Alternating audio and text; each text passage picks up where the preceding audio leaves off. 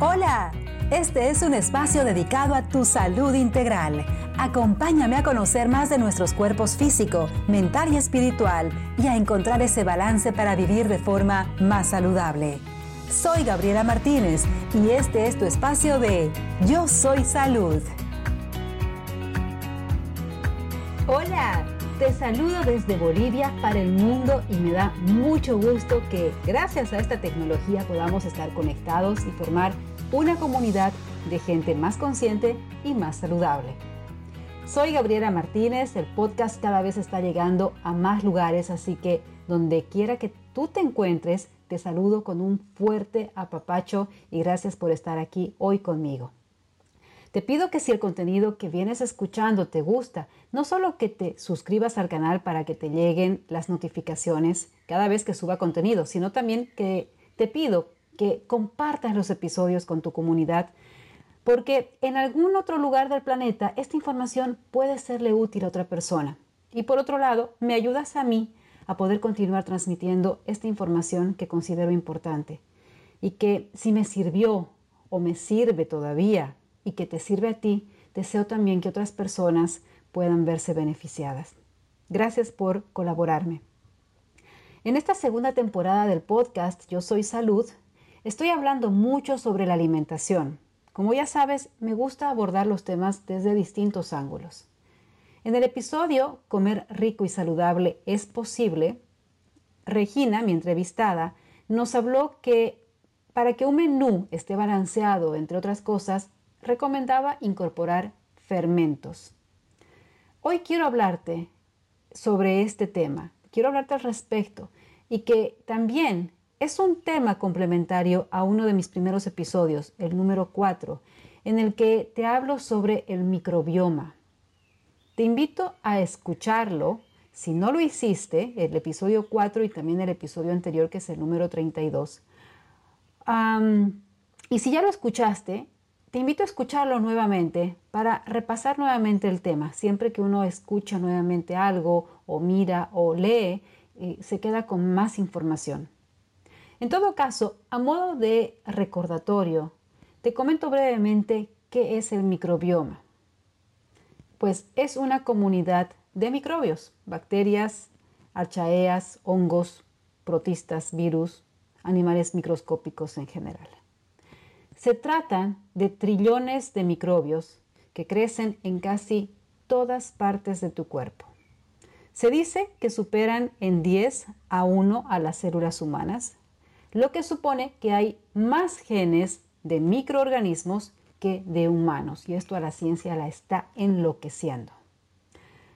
Varían de persona a persona y de una parte del cuerpo a otra. Por ejemplo, eh, los que tienes en tu mano derecha, si es que tú utilizas esa mano, pues será, variará en, cantidad, inclusive en, eh, en qué tipo de microorganismos se encuentran en esa mano diferentes a la de tu mano izquierda.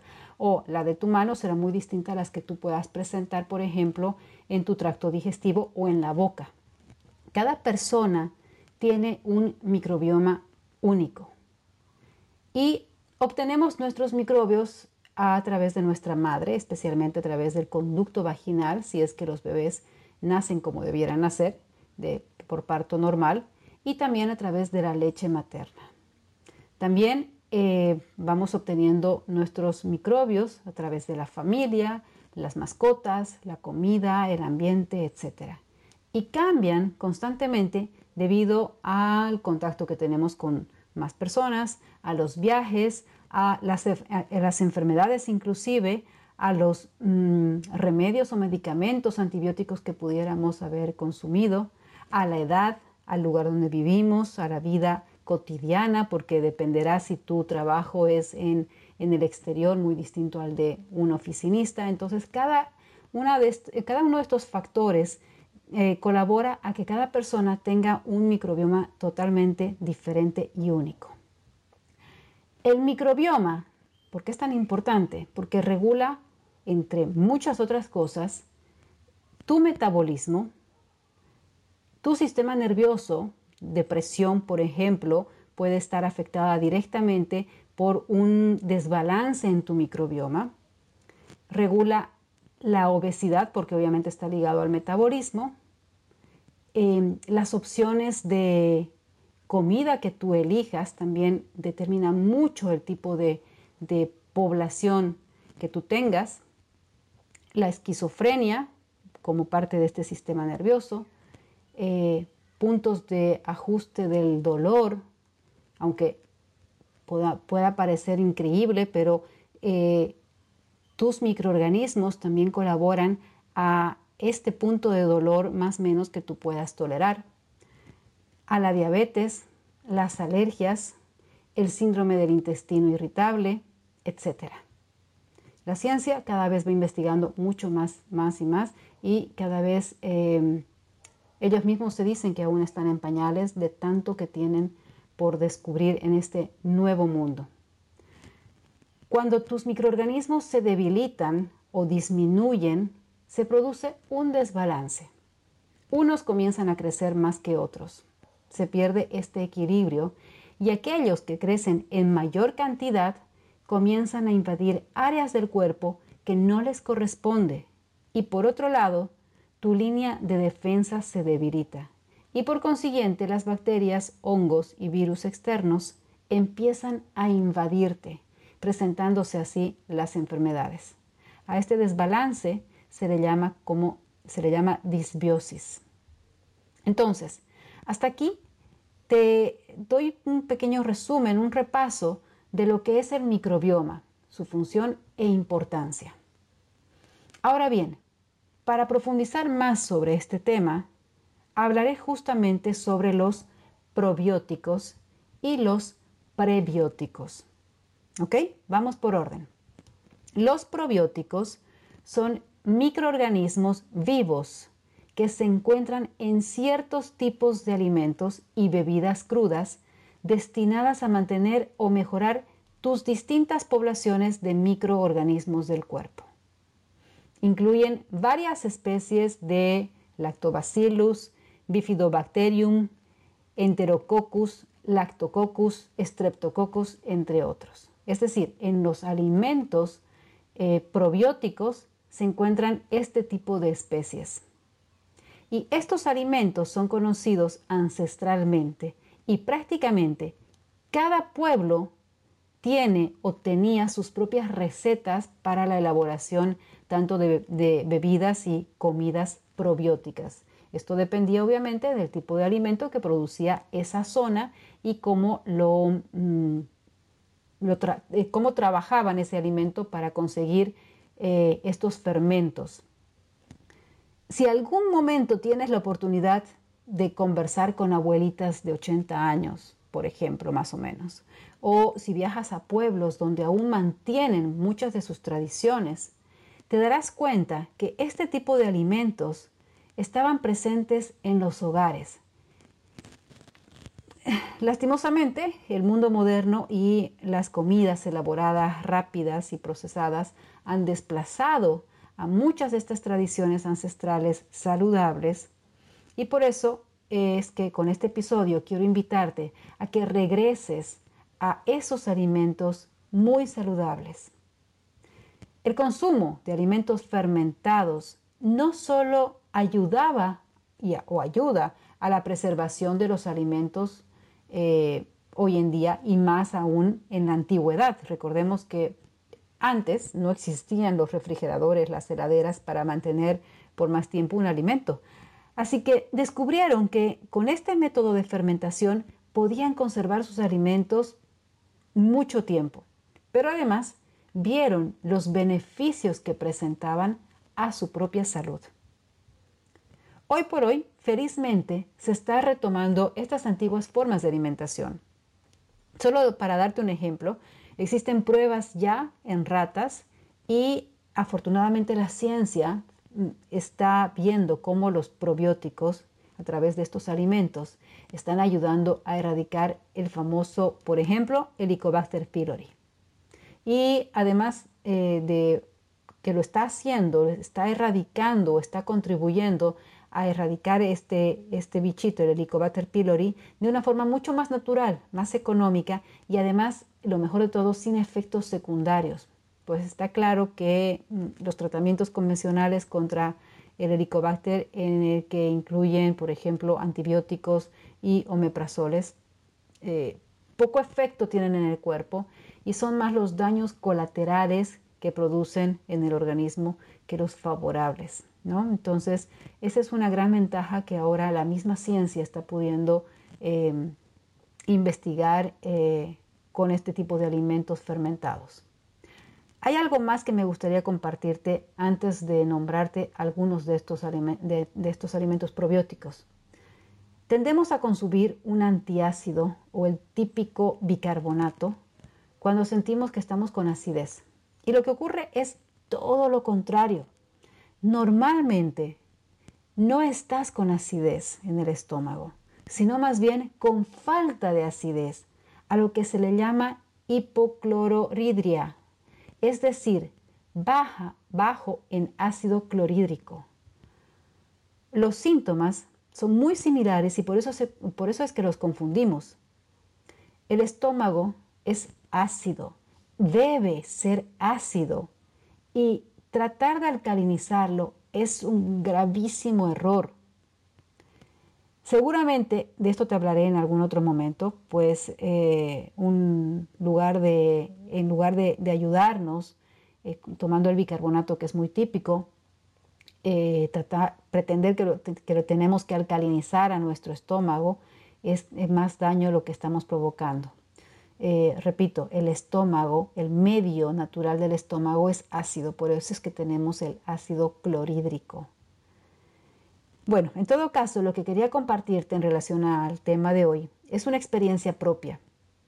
En una oportunidad, yo me sentía con las típicas molestias de hinchazón abdominal y mucho dolor. Obviamente pensaba que estaba con acidez, eh, pues, quizás en otro momento, mejor dicho. Y lo que hice en ese momento fue comerme unos pepinillos encurtidos que yo misma me había preparado días atrás. Y realmente, pero te puedo decir así, realmente fue mi cuerpo quien se antojaba comer esto, pese al malestar que tenía en ese momento de hinchazón, de malestar. No te miento si te digo que solo transcurrieron cinco minutos después de haber comido un, pepinillo cuando comencé a ver eh, las mejoras, cuando empecé a mejorar del hinchazón. Para mí esa experiencia me llevó a dos aprendizajes. Uno, que definitivamente cuando prestamos atención a lo que el cuerpo nos dice, entonces vamos por buen camino. Mi cuerpo necesitaba elevar la acidez estomacal, a diferencia de, lo que podíamos haber pensado de que yo estaba con mucha acidez. No, necesitaba elevar la acidez estomacal. Y al ver que tenía comida fermentada, que era este pepinillo, entonces eso es lo que yo me antojaba. En otros tiempos, yo misma hubiera rechazado a comer esto, pensando que más bien empeoraría la situación. Mi otro aprendizaje es que definitivamente me di cuenta que los síntomas donde supuestamente pensamos que es acidez, realmente era todo lo contrario. Tenemos mucho, pero mucho por aprender y romper creencias. Y más que seguir conductas repetidas, más bien debemos aprender a entrar en comunicación con nuestro propio cuerpo. Con esto Mm, quiero decirte además que en este caso a mí me funcionó porque voy haciendo todo un trabajo para identificar mis propias señales y hacer caso de ellas. Y no quiere decir que la próxima vez que, te, que eh, a ti se te presente una situación parecida, sigas mi ejemplo. Te lo cuento para que lo tomes como referencia, pero recuerda siempre a aprender a escucharte y a no seguir costumbres repetidas solamente eh, sin cuestionarte, ¿no? Este, que si estás con hinchazón y malestar, entonces se toma el bicarbonato, por ejemplo, ¿no? Lo típico. Eh, porque realmente los síntomas de una falta de acidez son muy parecidos, muy, muy, muy parecidos a una acidez estomacal. Entonces eso te lo comento solamente para que lo consideres. Bien, volviendo a los probióticos. Un alimento para que justamente sea probiótico, debe ser crudo, pues de esta forma conserva sus propios microorganismos. Al cocinarlos o llevarlos a altas temperaturas, matamos cualquier posibilidad de vida. Y te recuerdo que los probióticos son organismos vivos. Te compartiré solo algunos de los probióticos de los alimentos fermentados que se están escuchando eh, con mm, mayor, digamos, eh, frecuencia, pero recuerda que hay muchísimos más y te invito a que tengas la curiosidad de investigar cuáles son aquellos que en tu región, en tu país, se consumían o que ahora están regresando. Investiga, curiosea y prueba. Y como decía Regina en el podcast anterior, si no te gusta uno, no quiere decir que todos los fermentos son feos. Prueba con otros y combinando con otros alimentos para ver cuál te gusta más. Espero que me cuentes qué descubriste en tu país y así podamos compartirlo con todos y crezca nuestra cultura y demos posibilidades a más gente de saborear algo sano y natural. ¿Qué te parece? Te recuerdo una vez más que eh, incorporar fermentos a tu día a día es incorporar probióticos a tu organismo. Es darle salud a tu organismo. Así que vamos por el primero, que es el kefir. Similar al yogurt, es una combinación única de leche y granos de kefir fermentado. El kefir se ha consumido durante más de 3.000 años. El término kefir se originó en Rusia y Turquía y significa sentirse bien, tiene un sabor ligeramente ácido y contiene entre 10 a 34 cepas de probióticos. Es uno de los más, em, más importantes, digamos, en cuanto a la cantidad de población que te pueda presentar. El kefir es similar al yogur, como te decía, pero debido a que se fermenta con levadura, y más bacterias, el producto final es más rico en probióticos justamente y es más bajo en lactosa, lo que lo convierte en una opción adecuada para muchas personas intolerantes a la lactosa. Gente que no puede tomar leche, de pronto el kefir sí lo tolera muy bien. Otro alimento fermentado es el chucrut, hecho de repollo fermentado, crudo, valga la redundancia, además de otras verduras. El chucrut no es eh, muy diverso en probióticos, pero es rico en ácidos orgánicos, lo que le da a los alimentos su sabor agrio y que apoyan al crecimiento de las bacterias buenas. El chucrut es extremadamente popular en Alemania, tiene un alto contenido de vitamina C y enzimas digestivas. También es una buena fuente de bacterias naturales del ácido láctico como el lactobacillus. Te repito una vez más, debe ser crudo, eh, tiene un proceso que es muy sencillo, puedes encontrar eh, recetas en internet, pero básicamente está hecho solamente del repollo, que lo picas bien chiquitito, le agregas sal, mejor si es sal rosada o sal de mar, y lo empiezas a amasar, amasar hasta que su propia agua del repollo comienza a salir. Eso lo, dejas en un frasco de vidrio unos, unos días eh, bien tapadito y teniendo en cuenta de que su propia agua que ha salido de, de lo que has incorporado la sal y has amasado es lo que va a ayudar a que el repollo fermente. Bueno, esto es rápidamente de cómo se elabora, pero realmente es muy sencillo y puedes encontrar las recetas en internet. Ahí te dejo un poquito solamente para que tengas una idea. Luego está la kombucha. La kombucha es una fermentación efervescente de té negro. Ahora se lo hace también con té verde y que se inició utilizando un SCOBY, también conocido como una colonia simbiótica de bacterias y levaduras. De ahí su nombre en inglés, eh, en realidad. La kombucha ha existido por más de 2000 años, originándose, se cree, en Japón, eh, aunque no se sabe al 100%. Es una bebida fermentada, como ya te dije, compuesta de ecosistemas de bacterias diversas y diversas porque la kombucha fermenta en té y azúcar, así que dependerá del tipo de té que se utilice para conseguir una variedad de kombucha. Sus principales beneficios para la salud incluyen un soporte digestivo, aumento de energía y desintoxicación del hígado, además de ser probiótico. Particularmente es una bebida que me fascina. Yo en mi casa, eh, bueno, la tomo a diario y además en fiestas como ser cumpleaños o, por ejemplo, navidades o graduaciones de mis hijos, eh, he invitado kombucha en copas de champán y eh, hemos brindado con la kombucha porque además como eh, tiene su efervescencia, entonces le da un toque diferente. Mucha gente que no conoce, que nunca ha visto lo que, de dónde viene la kombucha, cuando tú le invitas esto en una copa de vidrio,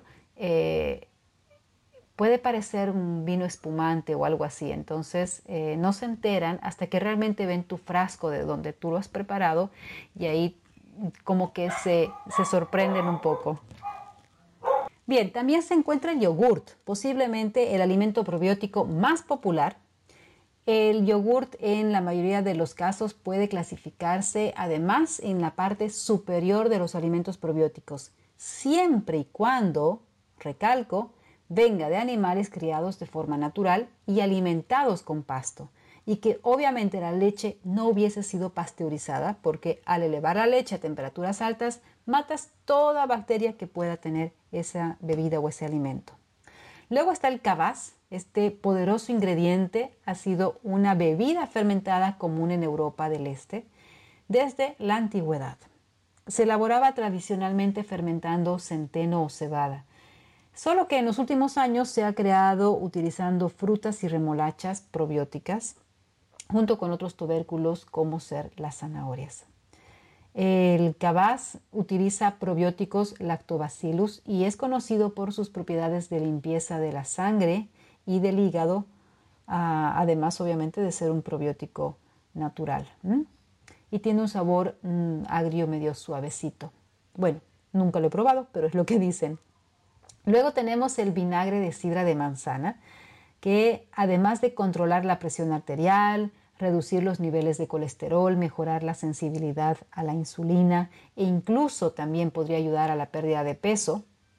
Eh, el vinagre de sidra de manzana tiene decenas de eh, em, beneficios.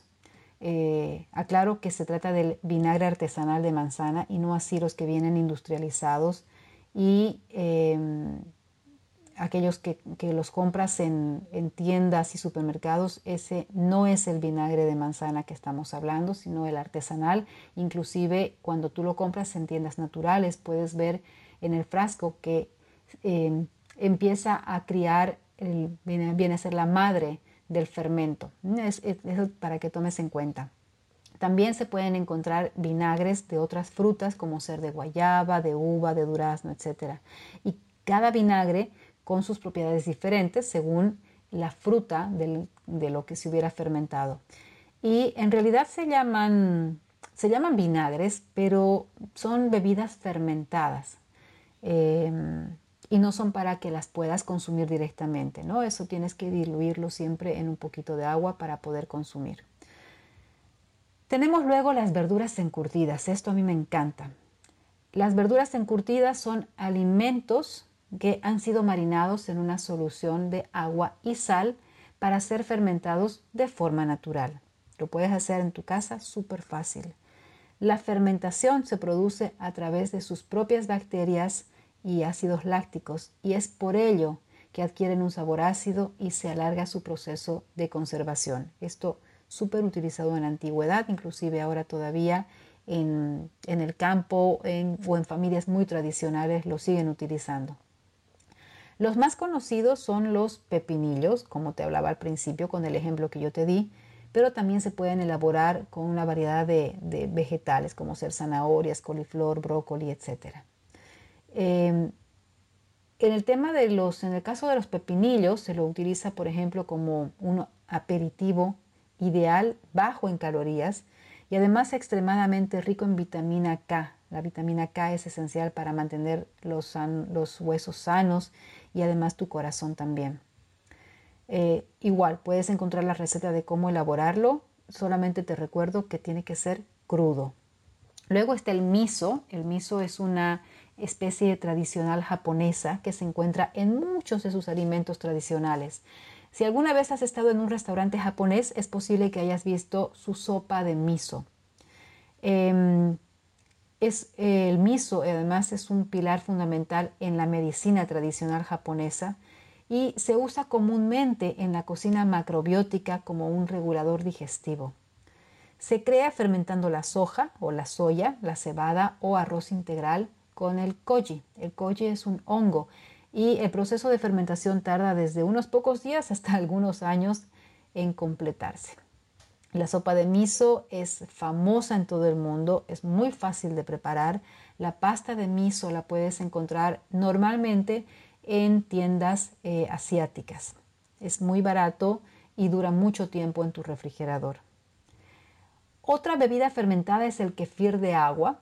No confundamos con el kefir de leche, que se forma una especie de yogurt, dijimos, con el kefir de leche. En el caso del kefir de agua, se elabora agregando granos de kefir al agua azucarada, lo que da como resultado una bebida gaseosa, fermentada, repleta de probióticos.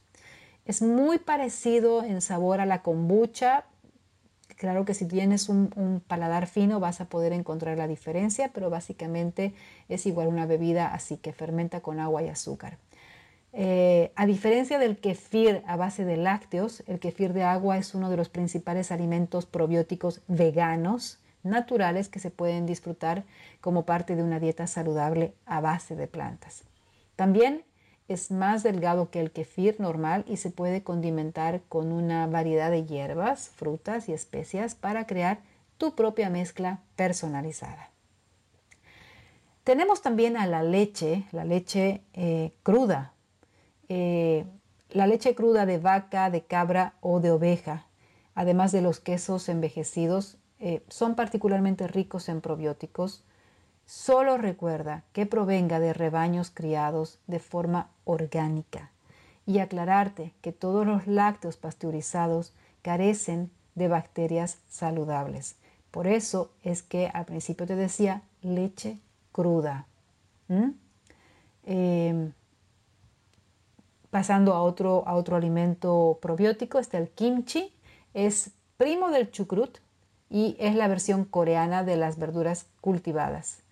Em, se crea mezclando un ingrediente principal que es la col china con otros alimentos y especias como eh, pimiento rojo, rábano, zanahoria, ajo, jengibre, cebolla, eh, pimienta, sal, sal marina especialmente o sal rosada. La mezcla se deja fermentar durante varios días, dando como resultado un ingrediente lleno de sabor y lleno de probióticos. Tiene un sabor particular eh, y combina muy bien con, eh, para tus almuerzos. Es, muy rico, pero tiene un sabor particular. Ok, hasta aquí te compartí solo unas, unos, una cuanta lista, unos cuantos nombres de probióticos, de alimentos fermentados. Investiga mucho más, te, te repito, investiga qué es lo que encuentras en tu país y eh, la pregunta que la gente se hace cuando no tiene este hábito de consumir fermentos es cómo y cuándo incorporar los fermentos, los probióticos. Primero que nada, recordarte que siempre se recomienda incorporar de a poco para permitir que el cuerpo se adapte. Primero que tu paladar se adapte a, este a estos nuevos sabores y luego que el organismo también se, adapte. Eh, vas eh, adaptándote también a la sensación que provoca y eh, obviamente la recomendación es observar cómo se siente tu cuerpo, pues ya sabes que cada cuerpo es distinto y lo que algo es bueno para mí no siempre será tanto para ti o viceversa. Así que permítete eh, sentir a tu cuerpo y darle el tiempo que se adapte a estos nuevos sabores y gustos. Otra recomendación también es que varíes los probióticos que incorporas para que de esta forma obtengas los beneficios de los muchos alimentos y bebidas, porque cada uno tendrá más o menos y en variedades distintos, distintas los microorganismos que son beneficiosos para tu cuerpo. Para comenzar, eh, intenta hacer algunos cambios simples en tu dieta. Por ejemplo, puedes cambiar refrescos, jugos o bebidas energéticas, que son además llenas de aditivos y de químicos y azúcares, por bebidas fermentadas como ser la, kombucha o el kefir. También puedes intercambiar el yogur regular que compras en tiendas o supermercados por yogur probiótico y sustituir también la leche, eh, la leche normal por leche cruda o eh, queso también em, más natural. A ver, em, hasta aquí creo que te hablé de los probióticos. Ahora te hablaré de los prebióticos. Seguramente escuchaste también hablar de ellos, pero no está, mucha gente se confunde entre probióticos y prebióticos. Eh, así que ahora te explico. Los prebióticos, es súper fácil, son el alimento para tus probióticos. De nuevo, los prebióticos son alimentos para los probióticos. Son tipos de fibra dietética que alimentan las bacterias beneficiosas en el intestino y así produzcan nutrientes para las células del colon y tengas un sistema digestivo más saludable. Además de ser un alimento, otros beneficios de consumir prebióticos son los siguientes. Te ayudan a reducir la inflamación intestinal, aumentan la absorción intestinal de ciertos minerales como ser calcio, magnesio y hierro. Disminuyen el riesgo de enfermedades cardiovasculares, evitan la obesidad, disminuyen la ansiedad y el estrés, ayudan a prevenir el cáncer de colon, evitan o disminuyen los episodios de diarrea. La forma más sencilla de consumir prebióticos es comiendo vegetales crudos pues te recuerdo que es su fibra la que entra a alimentar. Sin embargo, hay una lista de alimentos prebióticos naturales específicos que contribuyen mucho más. Estos son, siempre eh, nombrándote lo más natural posible. Las alcachofas, diente de león, raíz de achicoria, ajo, cebolla, puerro, espárrago, salvado de trigo y la avena. Como ves, tanto para los probióticos como para los prebióticos no necesitas consumir nada artificial, nada creado en laboratorio, salvo que realmente por alguna razón específica tengas que hacerlo. Pero si no, está en tus alimentos la forma natural de consumir probióticos y prebióticos. Resumiendo, los probióticos son bacterias y microorganismos en general beneficiosos para toda tu población intestinal, mientras que los prebióticos son el alimento de dichas bacterias beneficiosas. Según el tipo de alimento fermentado, presentará una población particular de bacterias, hongos y levaduras, y por eso es que comer variado hará que introduzcas y ayudes al equilibrio de tu cuerpo. Si acaso tú no lo vas a preparar aunque te digo que son bastante fáciles de hacer, pero digamos que realmente no puedes hacerlo, puedes comprarlos en tiendas naturales de tu ciudad. Comprarlos en tiendas naturales te da mayor seguridad que realmente son crudos y no presentan además aditivos. Y algo que me gusta es que compras de un negocio donde ambos ganan. Tú te nutres de algo saludable y contribuyes a que otra persona pueda ayudar a ese pequeño empresario consciente. Recordarte también que tu cuerpo está formado por trillones de microorganismos, más que células, y por eso es que es fundamental mantener el equilibrio de tus bacterias, hongos y demás bichitos. Te desequilibras cuando le das a tu cuerpo comida procesada, chatarra, cuando lo llenas de toxinas y cuando estresas a tu cuerpo. Así como cuidas a tu querida mascota, a tu perrito, a tu gatito, de igual manera, cuida tus trillones de pequeñas mascotitas, porque ellas también están ahí para protegerte y cuidar de tu salud. Son seres vivos que sienten y escuchan. Bueno, te pido que compartas el episodio si te pareció útil. Compartamos información valiosa. Suscríbete a este podcast para que no te pierdas ni un solo episodio y así también me ayudes a mi misión, contribuir a formar gente más consciente y saludable. Soy Gabriela Martínez, coach certificada en salud integral y te ofrezco tres programas uno a uno para mejorar tus cuerpos físico, mental y espiritual, además de programas grupales de empoderamiento por si quieres formar un grupo o bien si deseas que te, que te colabore en tu empresa. Como no puedo abrazarte físicamente, te mando un apapacho virtual muy grande, cargado de mucha energía, mucho amor. Y nos encontramos el próximo miércoles. Pero antes, recuerda decirle a tu cuerpo, yo soy salud. Chao.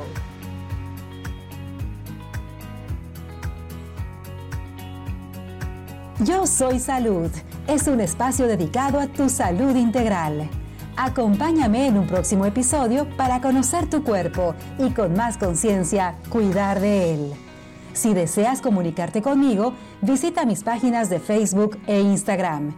En la descripción del programa te pongo mis enlaces. ¡Hasta pronto!